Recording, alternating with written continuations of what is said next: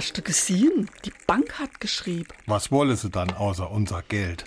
Also wäre jetzt von irgendwo Sparplan was fällig und ob mir das nicht noch einmal neu anlegen wollt. Nee, wolle man nicht. Im Sommer gibt's ein neues Auto und so lang lasse mir das Geld auf dem Konto stehen.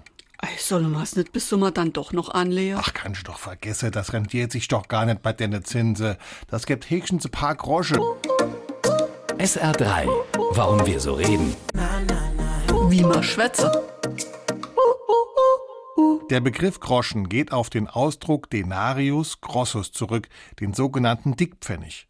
1266 gab es den in Frankreich, Wert 12 Pfennige. Im Mittelhochdeutschen wurde daraus Grosse und später der Groschen.